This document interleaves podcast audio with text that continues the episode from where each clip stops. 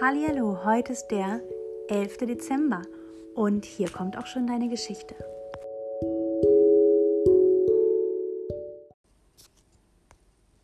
Zwei Wölfe.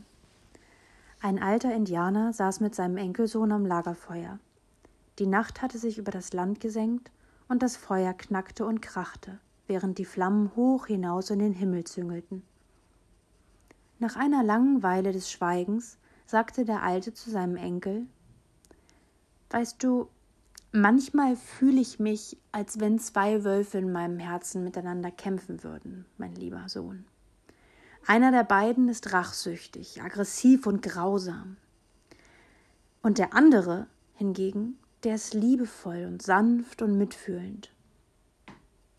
Aber welcher der beiden wird den Kampf um dein Herz gewinnen, Opa? fragte der Junge. Ja, mein Junge, das wird der Wolf sein, den ich füttere, antwortete der Alte.